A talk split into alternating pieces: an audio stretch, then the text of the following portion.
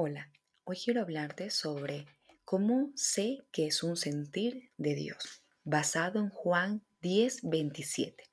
Mis ovejas oyen mi voz y yo las conozco y me siguen. Comencemos.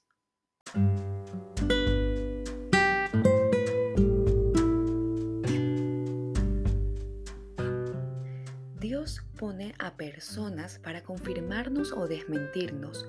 Debemos estar siempre abiertos a escuchar porque ahí Dios puede confirmarnos o, como te decía antes, desmentir esos sentimientos o pensamientos internos que llevamos. Los consejos de los creyentes maduros siempre nos ayudarán para evitar que nosotros cometamos errores. También evitarán que nos desviemos del plan de Dios. Los dones confirman el llamado también. No se trata de hacer algo por lo que nos ofrece el momento, sino de la capacidad para hacerlo. Ya lo dice, como acabamos de leer, Juan 10, 27.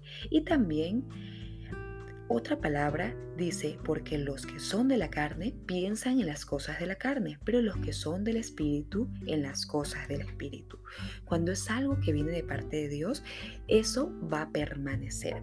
Me gustaría que pudieras hacerte estas siguientes preguntas para valorar si es de Dios o no es de Dios. Vamos a ver un pequeño filtro con estas preguntas. Primero, ¿está de acuerdo con la palabra de Dios lo que estoy pensando, sintiendo? Segundo, ¿esto lo haría Jesús? Tercero, ¿ha sido confirmado por cristianos maduros? Cuarto, ¿tiene eso que ver con lo que yo soy? Quinto, ¿vemos las circunstancias que acompañan a ese sentir? Sexto, ¿esa es mi responsabilidad? Si es una carga del enemigo, cuando intercedamos, entremos a orar, eso se va a ir. Pero si es una carga de Dios, va a permanecer porque seguro es algo que Dios quiere hacer para el futuro. Otra pregunta también que podemos usarla como filtro es, ¿trae convicción o condenación? El propósito de la convicción es corregirnos para tener un cambio de vida. En cambio, la condenación siempre nos va a hacer sentir peor. Ya lo dice Romanos 8.1.